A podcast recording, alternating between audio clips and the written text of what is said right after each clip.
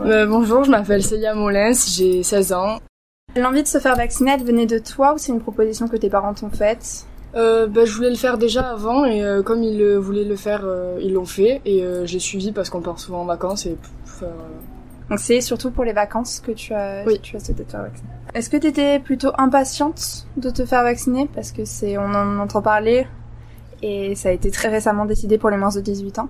oui, déjà très impatiente parce que pour les vacances, euh, tout ce qui est sortie, euh, on- faut bien le faire un jour. Ouais. Donc euh, Outre les vacances, est-ce que tu l'as fait plus pour toi, pour tes proches pour mes grands-parents surtout parce qu'on Ok. va souvent en Espagne les, les voir.